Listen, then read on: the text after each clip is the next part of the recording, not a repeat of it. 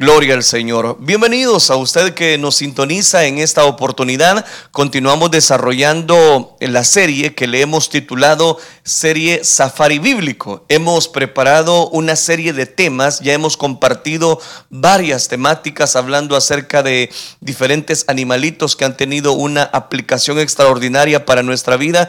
Invitarle que si por alguna razón usted se ha perdido alguno de estos temas, para que pueda irse al archivo en nuestra serie específica y va a conocer de primera mano lo que los temas que ya hemos compartido. Hablando de temas, quiero darle el tema de esta mañana. Activos como comadrejas y topos. Ese sería el tema. Activos como comadrejas y topos. Isaías 2.20 va a ser el texto base para dejarle la enseñanza en esta preciosa oportunidad. Solo aquellos que saben el título de la serie es que entienden los temas que estoy desarrollando, porque le pongo el tema que tiene que ver con el animal que vamos a estar citando. Como recuerde que la serie es el safari bíblico, activos como comadrejas y topos. ¿Qué tan activos son estos animalitos? ¿Qué podemos aprender a la luz de la palabra? No solamente en términos biológicos, sino que ¿qué podemos aprender a la luz de la escritura hablando acerca de estas especies? Dice Isaías capítulo 2 versículo 20, versión NBI, dice, en aquel día arrojará el hombre a los topos y murciélagos, a sus ídolos de oro y plata que él fabricó para adorarlos. Aquí hay una aplicación en estos animalitos. Aquí se añade el murciélago. Pero quiero decirlo de esta manera. En aquel día arrojará el hombre a los topos y murciélagos a sus ídolos de oro y plata que él fabricó para adorarlos. Aquí es donde encontramos un detalle interesante y lo vamos a manejar a manera de introducción. En el Antiguo Testamento aparecen varios pasajes de personas eh, profetizas, personas que ocuparon, voy a decirlo, su posición para llevar una palabra, una profecía en esos tiempos específicamente. Antes de darle los tres textos, es importante mencionar que este libro de Isaías, capítulo número 2, versículo 20, en esta versión que acabo de citar, que Dios está comparando precisamente a los topos, a los murciélagos, que un día ha de arrojarlos precisamente al pueblo, a su pueblo, como a estas criaturas. Eso es lo que está prefigurando por medio de la profecía de Isaías. Y él decía, él dice, en aquel día arrojará el hombre a los topos y murciélagos y a sus ídolos de oro y plata que él fabricó para adorarlos. Habiendo dado seguimiento a, esa cita bíblica, encontramos varios significados de lo que quiero dejarle. En primer lugar, eh, en el Antiguo Testamento aparecen tres profetizas verdaderas. La primera es María o Miriam, que encontramos en Éxodo capítulo 15, versículo número 20. La segunda es Débora, que es una jueza de Israel mencionada en el libro de los jueces, capítulo número 4 y aún capítulo número 5. Pero para tener, tener una mayor referencia escritural es jueces, capítulo 4, versículo 4. Y también se menciona en jueces capítulo 5 versículo 7. Y por supuesto la que está en pantalla que es Ulda, que se registra en el segundo libro de los Reyes, capítulo 22, versículos 14 al 20. Ahí se habla de esta profetisa. Y aún podíamos mencionar el Nehemías, serían cuatro, Nehemías capítulo 6, versículo número 14, que se nos menciona una profetisa esta nada más que es una profetisa falsa llamada Noadías, que también se encuentra en Nehemías capítulo 6 versículo 14. Entonces, he mencionado cuatro profetisas que encontramos dentro de la palabra de Dios en el Antiguo Testamento. María, o como también le llama la Biblia, Miriam, hermana de Moisés, Débora, la jueza en Israel, y Uldá, que acabamos eh, de dar seguimiento y usted puede tener un mayor marco de referencia, ya lo voy a citar, el segundo libro de los Reyes capítulo 22. Como eh, quiero hablarle bajo el tema activos como comadrejas y topos, me llamaba la atención la profetisa Uldá. Voy a omitir las otras que son más conocidas, como María o Miriam o la misma Débora, que ya en otras oportunidades hemos hablado de esta jueza de Israel. Me voy a enfocar en Uldá, que es un personaje no muy conocido y donde voy a extraer precisamente el significado de su nombre. Por cierto, el nombre Ulda lo que significa es comadreja, que es específicamente el tema que nos ocupa. La profetisa Ulda vivió unos 655 años después de la jueza Débora. Era esposa de Salum, que era el gobernador de las vestiduras reales que se encuentra en segundo libro de las crónicas, capítulo 34. En este libro de los reyes, y específicamente en el segundo libro, capítulo 22, versículo 14, se nos dice que esta Hulda era la profetisa, mujer de Salum, hijo de Tigba, hijo de Arjaz, guarda de las vestiduras, la cual moraba en Jerusalén en la segunda parte de la ciudad. Significa que nos está dando un mayor marco de referencia a la hora de dar seguimiento a, este, a esta persona que era una profetisa. También el nombre Ulda significa topo, o sea, y exactamente, ya le voy a dar esos dos significados, el concepto y por qué decidí ponerle al tema específicamente en esta, en esta mañana activos como comadrejas y topos. En primer lugar, porque ambos es mencionado en el libro de Isaías. En segundo lugar, porque esta profetisa tiene ese nombre que significa comadreja y también significa topo. Pero vamos a ir por orden. En primer lugar, veamos eh, el análisis de la comparación de una comadreja. El nombre Hulda en hebreo, específicamente en hebreo, Hulda. Flavio Josefo se llama lo da, da un mayor registro y él da el significado como comadreja. Las comadrejas son grandes cazadores como los mamíferos. Pueden atrapar eh, presas de 5 a 10 veces más grandes que su propio tamaño. Realmente las comadrejas no son muy conocidas, pero son muy adaptables este animalito a los diferentes ambientes. Las comadrejas, como si fuera poco, tienen que cuidarse de su mayor enemigo. ¿Y cuál es el mayor enemigo de las comadrejas? Es el ave de rapiña llamada azor. Estos animales trepan, saltan, corren, nadan y se zambullen. No recuerdan a muchos creyentes. Y aquí vienen las aplicaciones.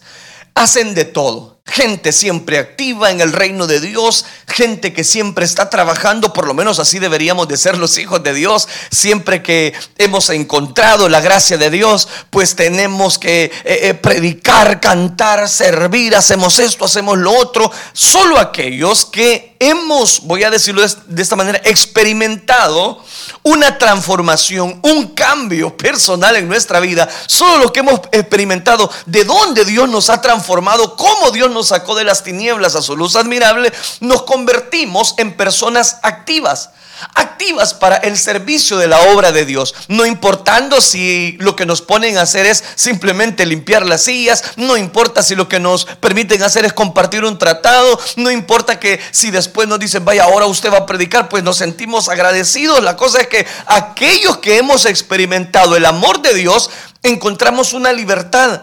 Pero oiga, no una libertad como para uno hacer lo que quiera de su vida. No, no, la Biblia dice, y conoceréis la verdad. Y esa verdad os hará libres. Pero ¿a qué libertad se refiere? Se refiere a que nos activamos para Dios. En esta mañana es el deseo de todo mi corazón que tú te actives dentro de tu iglesia, que tú te actives dentro de la obra de Dios, que tú te actives dentro de la estructura que Dios ha dejado a través de su palabra.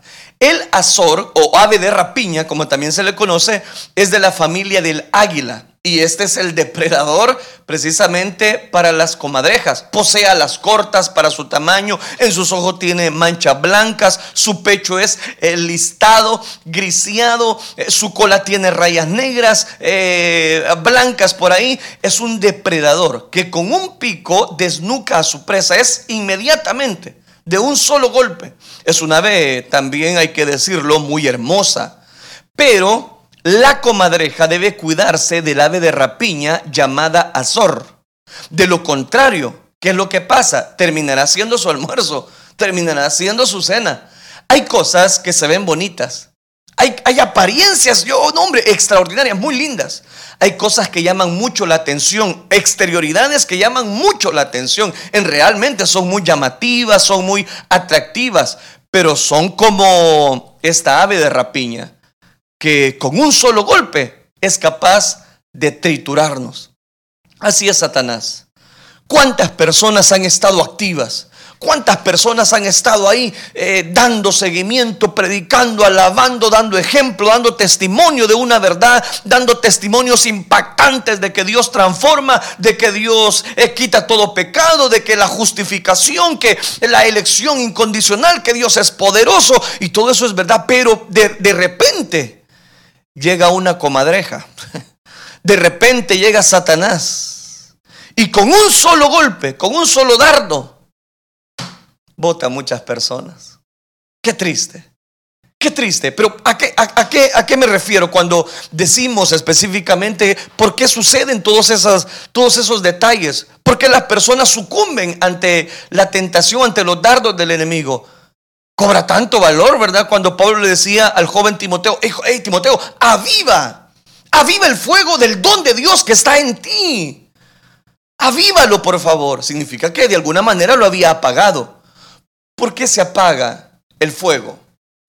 ¿Por qué dejamos que eh, tengamos una, una ligereza espiritual? ¿Qué es lo que pasa cuando nosotros nos confiamos dentro de la aventura, si usted me lo permite, de la vida espiritual? Bueno, lo que pasa es que muchas personas resulta que se dan licencias equivocadas. Es como esta ave. La comadreja cuando se descuida, vienen aves de rapiña y la devoran. La comadreja debe cuidarse del ave de rapiña. El cristiano debe de cuidarse de Satanás. El cristiano debe de cuidarse de todas aquellas cosas que Satanás pone bajo una tentación, bajo una cobertura. De lo contrario, terminará y terminará muy mal. ¿Cuántas personas han terminado muy mal? Porque empezaron a coquetear, porque empezaron a disque disfrutar su vida. No, no, no, no es, no es disfrutar su vida. Lo que, lo que viene después de ese deleite temporal son situaciones difíciles. Son lágrimas de dolor, lágrimas de sufrimiento. Por eso sepamos siempre adaptarnos a las circunstancias del momento. Si deseamos sobrevivir en cualquier rama de la vida, en la que estemos viviendo, usted tiene que mantenerse parado en la roca inconmovible de los siglos. Cobra mucho valor aquella historia que el Señor Jesús contó de una casa que tenía que edificarse sobre la roca o sobre la arena. Si usted edifica su vida sobre la arena, vendrán tormentas, vendrán situaciones, pegarán con aquella casa y esa casa va a quedar desalojada, va a venirse abajo porque se ha construido sobre la arena. Pero si usted construye su casa, su vida sobre la roca, vendrán tempestades, vendrán tormentas, vendrá con toda su fuerza aquel, aquella enorme ola que amenaza con hundir nuestra vida, pero como está edificada sobre la roca que es Cristo, no habrá dificultad. Cobra entonces ahí valor el Salmo 1 que dice, bienaventurado aquel varón que no anduvo en consejo de malos, ni estuvo en camino de pecadores, mucho menos en silla de escarnecedores se ha sentado, será como árbol plantado. ¿En dónde? Ahí junto a corrientes de agua, que da su fruto y, y a su tiempo da su fruto. Su hoja no cae y todo lo que hace prosperará. Se da cuenta la importancia de no solamente guardar nuestras exterioridades o nuestra apariencia física, sino mantenernos firmes ante cualquier adversidad. La comadreja es muy instintiva, siempre se mantiene vigilante, lucha por su vida, no se entrega fácilmente a sus enemigos, son agresivos contra sus depredadores, incluyendo las aves de rapiña. Cristiano que me está escuchando en esta hora, saque, saque a relucir las fuerzas que el Espíritu Santo le da Manténgase vigilante, mantenga luchando por su vida, no se entregue, no se entregue ante los enemigos, ante los depredadores de la verdad. ¿Cuántas personas hoy en día que estuvieron militando, marchando en el ejército de Cristo por alguna ave de rapiña que ellos dejaron que sentimientos llegaran? Es ahí donde muchas personas sucumbieron. ¿Qué hay que hacer entonces? Manténgase vigilante, velad, estad firmes en la fe, portaos varonilmente y esforzados, le dice Pablo a la iglesia de Corinto. debe de presentarse. Cuando vengan agresiones, cuando vengan eh, Satanás con sus dardos muy hermosos para poder hacerlo caer, usted se mantiene firme porque se mantiene, porque con usted está el poderoso de Israel. La fe nunca se rinde, abrace la fe. Siempre van a venir depredadores, siempre van a venir personas queriendo herir, voy a decirlo, sus sentimientos o haciéndole sentir mal ante lo susceptible que pueda ser muchas veces eh, la palabra de Dios o algunas personas que estén inquietando su corazón. Pero yo le digo, la fe, oiga bien, no cualquier cosa, la fe es la que lo va a mantener firme ante cualquier adversidad. La fe nunca se rinde, nunca se va a rendir. Lucha hasta el final, siempre espera por algún milagro que a su tiempo Dios lo dará. Hombres y mujeres de fe cambian rumbos proféticos para sus vidas y las vidas de otros. ¿Por qué? Porque no tienen una base sólida. La base sólida es Cristo Jesús. Los ratones que siempre eran vencidos se reunieron en una asamblea. Y quiero contarles esta moraleja. Y pensando que era por falta de jefes que siempre perdían, nombraron a varios. A varios estrategas los nuevos jefes recién elegidos queriendo eh, deslumbrar y distinguirse de aquellos soldados rasos, se hicieron una especie de cuernos y se los sujetaron firmemente. Vino la siguiente gran batalla y como siempre, el ejército de los ratones llevó las de perder. Entonces todos los ratones huyeron a sus agujeros y los jefes no pudieron entrar a causa de los cuernos. Fueron apresados y fueron devorados. ¿Cuál es la moraleja? Cuando adquieras puestos de alto nivel, no te van a gloríes, pues mucho mayor que la apariencia del puesto es la responsabilidad de cumplir lo encomendado. ¿A qué me refiero? Que esta profetisa llamada Ulda lo que significaba era una comadreja y aquí hago la aquí he hecho la aplicación. Es ahí donde cobra tanto valor, pero resulta que también el nombre Ulda lo que significa es topo pero en el nombre Ulda en Judá específicamente significaba topo. Los topos son unos expertos excavadores. Y hemos escuchado quizás alguna información de este animalito, hablando acerca de los topos. Los túneles que excavan pueden tener una longitud de 450 pies o de 150 metros. ¿Puede usted imaginar? Cuando nadan, cierran los oídos y la nariz. Son diurnos y son nocturnos. Los creyentes servimos a Dios de día y de noche nosotros no podemos darnos licencias en la vida espiritual. En el mundo del espionaje, el topo es una persona que se infiltra en una organización para servir a otra. En el mundo del espionaje hay códigos y uno de los códigos, si usted me lo permite, es llamarle a una persona topo. Son los expertos excavadores de túneles, socorristas muy famosos y también hemos escuchado algunas noticias, sobre todo en el país de México. El famoso escapista carcelario, ingeniero de un túnel para escapar de una prisión mexicana ahora con residencia precisamente carcelaria en los Estados Unidos. Y no voy a mencionar el nombre, aunque usted ya está pensando quién es específicamente. Espiritualmente necesitamos topos que se infiltren con el Evangelio de Jesucristo en el mundo. La analogía un poquito ambigua, pero real. Con nuestras vidas transformadas podemos hacer cambios en las vidas deformadas de muchos seres humanos. Con cuando, cuando mi vida ha sido transformada, yo puedo llevar el Evangelio a otra persona y transformarla. No yo, sino el poder que el Evangelio en sí tiene. El cambio en tu vida les deja ver a otros que Jesucristo eh, puede, las puede cambiar a través de ellos o a través de ellas. Necesitamos topos, necesitamos topos espirituales que cierren los oídos a muchas cosas. Eso es lo que hace el topo. Topos que trabajen de día y que trabajen de noche. Que siempre estén prestos para la acción. Que siempre se comporten como verdaderos hijos de Dios. Que, haya, que tengan una disponibilidad, una acción para cuando se les necesite. Necesitamos en el reino de Dios muchas personas que lleven en alto el estandarte de la verdad. No personas que tengan voy a decirlo de esta manera, que digan que son cristianos, no, no, que lo demuestren, que precisamente en su testimonio, con sus hechos, ellos pueden llevar mucha bendición espiritual. ¿Cuántas personas no han reconocido a Jesucristo como su único y suficiente Salvador personal? Pero resulta que sus hechos demuestran otra cosa. Un gusanito caminaba en dirección al sol. Muy cerca del camino se encontraba un duendecillo.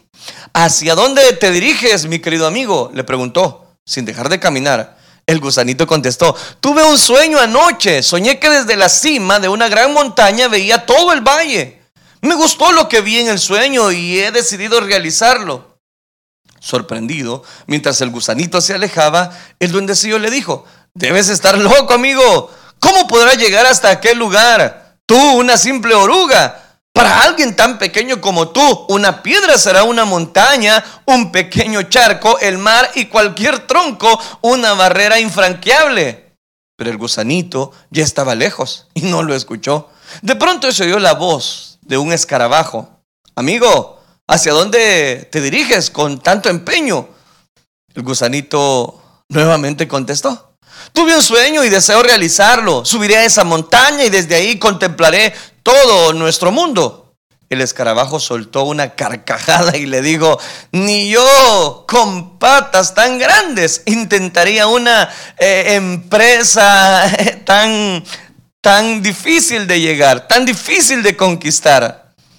Mientras la oruga continuaba su camino, desde el mismo modo llegó una araña. Ante aquel topo, la rana y la flor aconsejaron a un amigo más al desistir. No lo lograrás jamás, amigo, le dijeron, pero en su interior había un impulso que lo obligaba a continuar, a seguir, aunque todos los animalitos le dijeran, no se puede, agotado, sin fuerzas y haciendo la historia corta, y a punto de morir, de morir decidió detenerse para construir con su último esfuerzo un lugar donde eh, descansar. Estaré mejor aquí. Fue lo último que dijo aquel gusanito y se desmayó.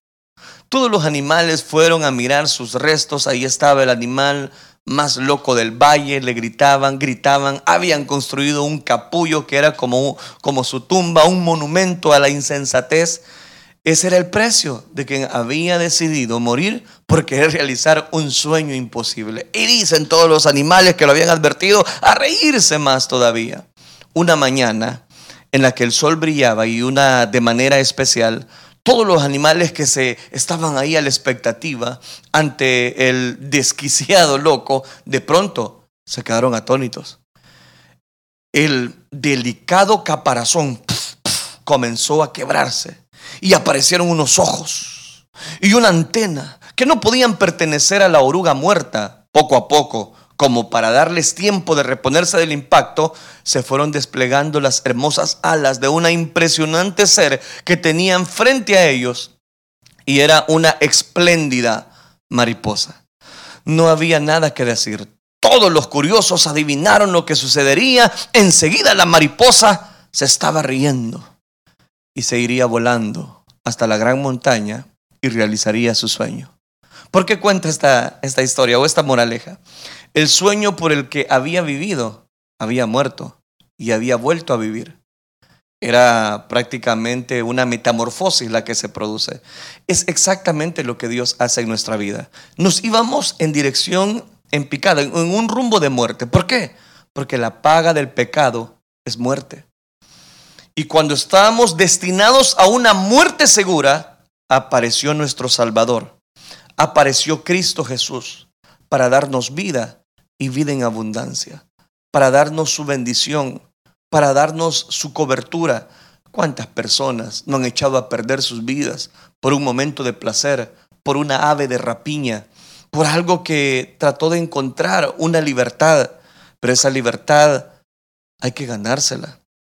Se ganó la libertad. Hay que ganarse esa libertad. Eso me hace recordar una historia eh, de, un personaje llamado Daniel. Estaba realmente enfermo. Tenía solo 27 años de edad, pero se veía afligido por graves y penosas dolencias. En primer lugar, era diabético y por ser diabético había sufrido infecciones y la amputación de una pierna.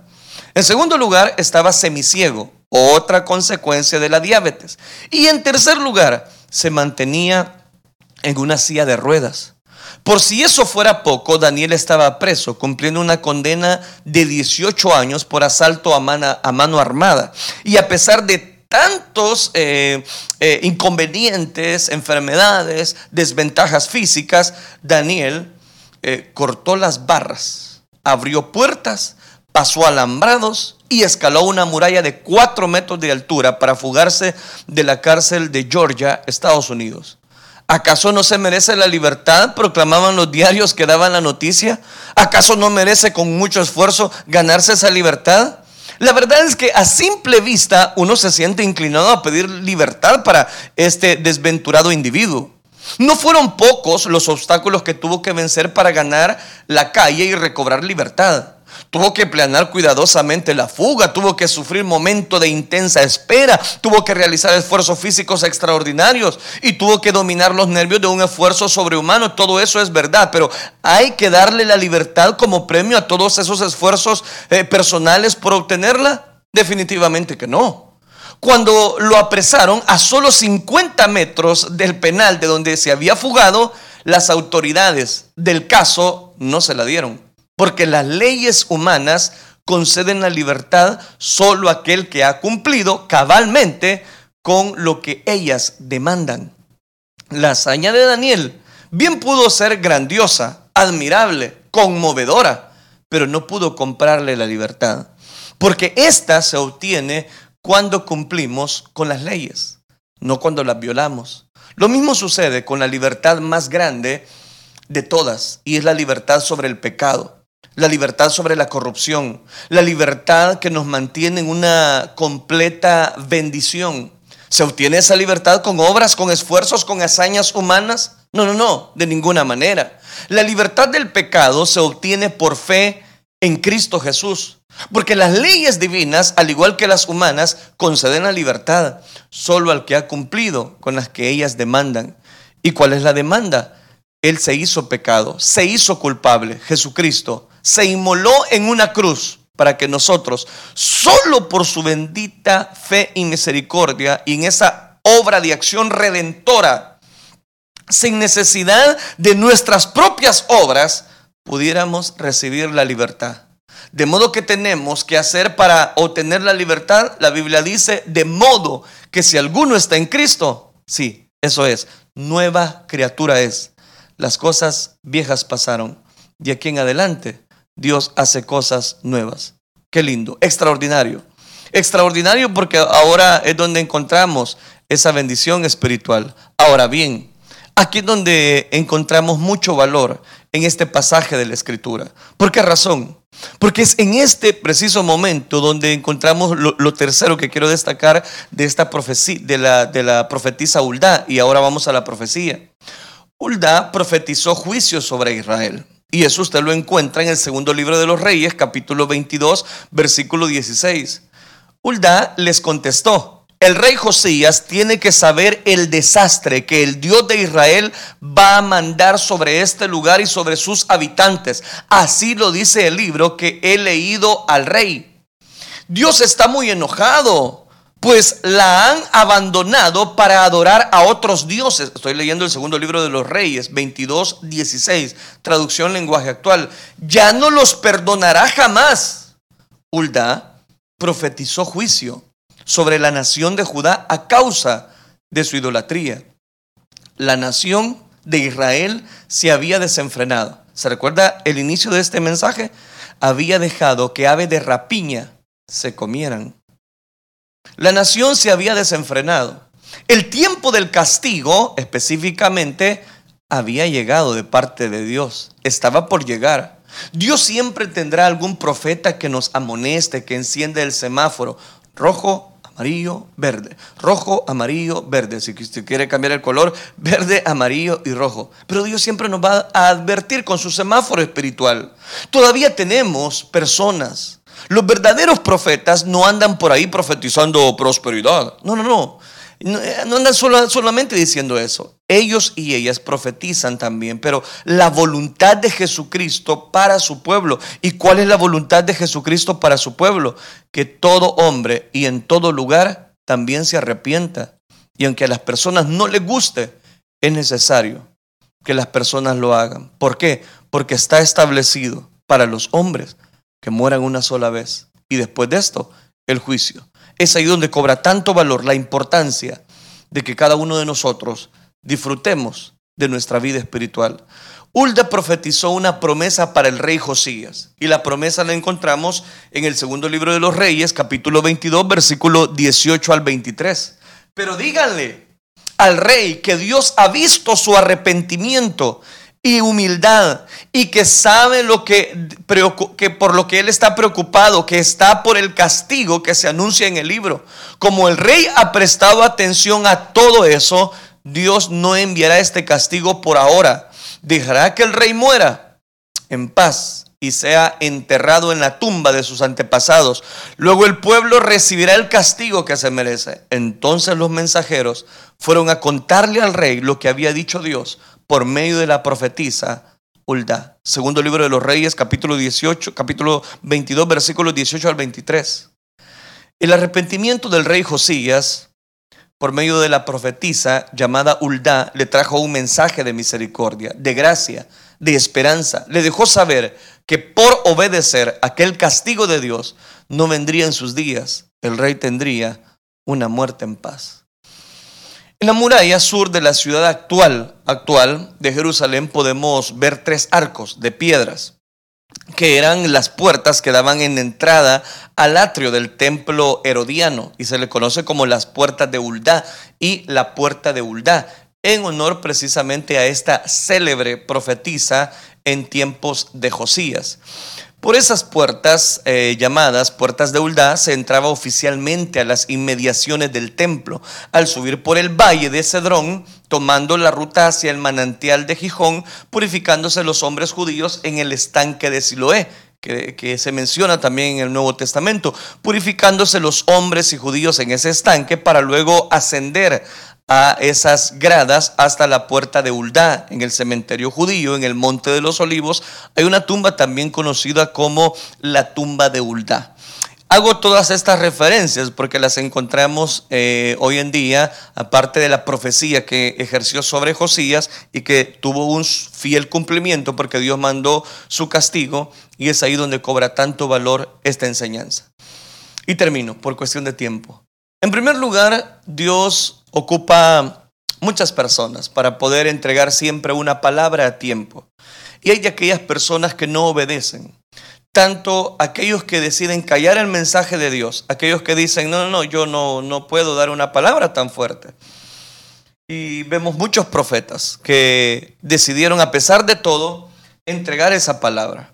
Eh, uno de ellos es el profeta Jeremías, que su eh, su, su tiempo de ejercer su ministerio era muy complicado, pero él profetizó. Lo metían en una cisterna, le tocó vivir tiempos difíciles, pero ahí estaba, dando la palabra de Dios. Eso me lleva a pensar una primera aplicación. Cuán importante es que nos dejemos usar por el Señor, que estemos activos dentro de la obra de Dios, que si Dios nos ha llamado de las tinieblas a su luz admirable, debemos de activarnos, debemos de ser personas trabajadoras, debemos de ser personas que están eh, dando cobertura a aquellas vidas que vagan sin rumbo y sin dirección, personas que se pierden. Hoy en día hay tanta necesidad dentro de la obra de Dios, hoy en día hay tanta necesidad dentro de muchas personas y como dice la palabra de Dios, ¿y quién irá? si no hay nadie quien les predique?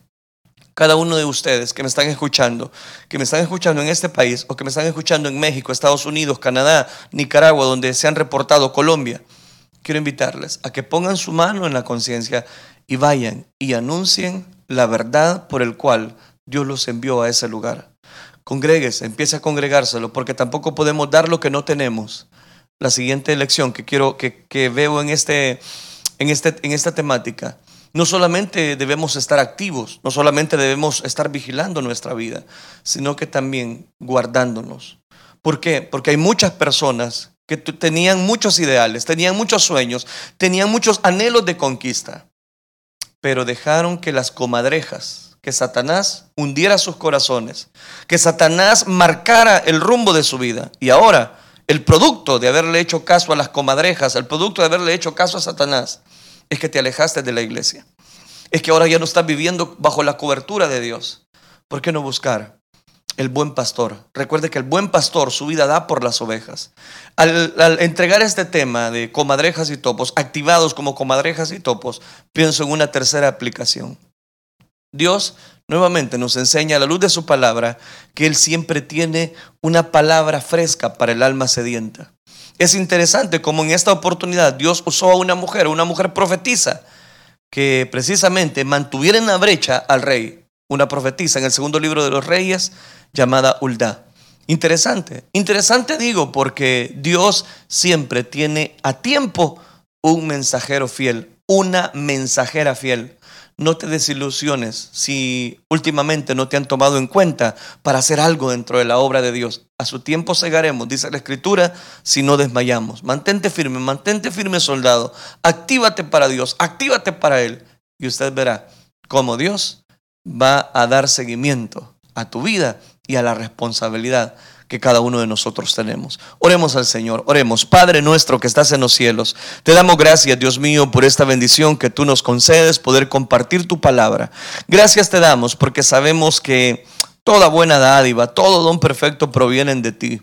Gracias por cada una de las personas que han estado pendientes de esta transmisión, de esta palabra, Señor, que da seguimiento a cada una de nuestras vidas y sobre todas las cosas declaramos que tú eres el dador de la vida, el autor y consumador de nuestra fe. Gracias por el alimento espiritual que tú has derramado sobre cada uno de nosotros. Gracias Cristo Jesús, la gloria y la honra te la damos solo a ti, Señor. Gracias Dios.